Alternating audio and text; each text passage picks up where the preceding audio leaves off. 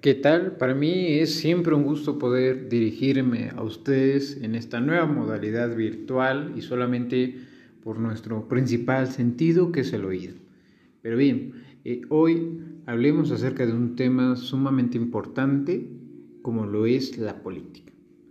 El no hablar de política hoy nos ha traído inestabilidad, desabasto, crisis económicas, innumerables casos de enriquecimiento con las arcas del Estado y de un descontento casi general en la sociedad mexicana.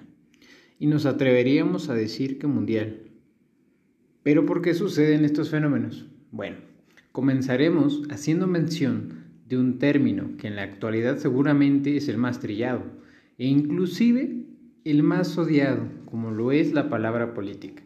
Los motivos nos hacen esperar interminables casos de corrupción, nepotismo, buropatología, que no es lo mismo que la burocracia, la burocracia no siempre es mala, cuando se enferma está el término buropatología, que será cuestión y tema para otra ocasión. Conflictos de intereses, escándalos de fuero, la falta de credibilidad en los partidos políticos e instituciones públicas, solo por mencionar algunos ejemplos. Sin embargo, la política no solo no es mala, sino que es necesaria para organizar la vida del ser humano. Como diría Aristóteles, uno de los grandes pensadores en la historia de la humanidad, uno de los grandes pensadores nos hace mención, como bien ya lo dije, que somos animales políticos.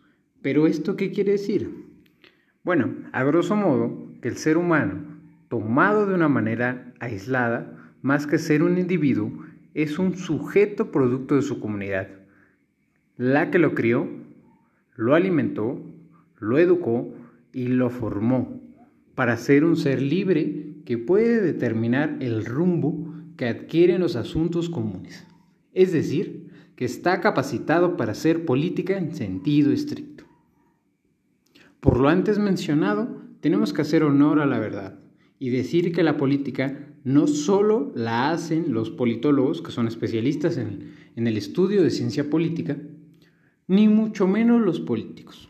También la practican los que se implican en movimientos sociales, en asociaciones de vecinos, en organizaciones no gubernamentales, solo por poner algunos ejemplos. En definitiva, todas aquellas personas que intentan aportar su granito de arena para que la sociedad mejore, en resumidas cuentas, todos participamos en política.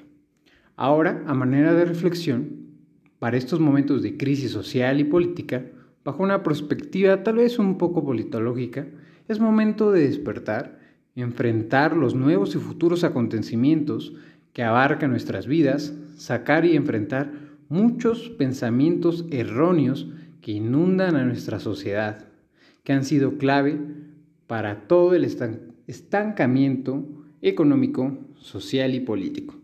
Y a su vez se presenta una gran oportunidad, para todos los mexicanos, para despertar y hacer las cosas a la mexicana. ¿Y cómo estás en las cosas a la mexicana? Bien hechas. Para mí es un gusto, espero que nos escuchen, nos sigan y sobre todo nos comenten. Nos vemos y nos escuchamos en este caso para la próxima.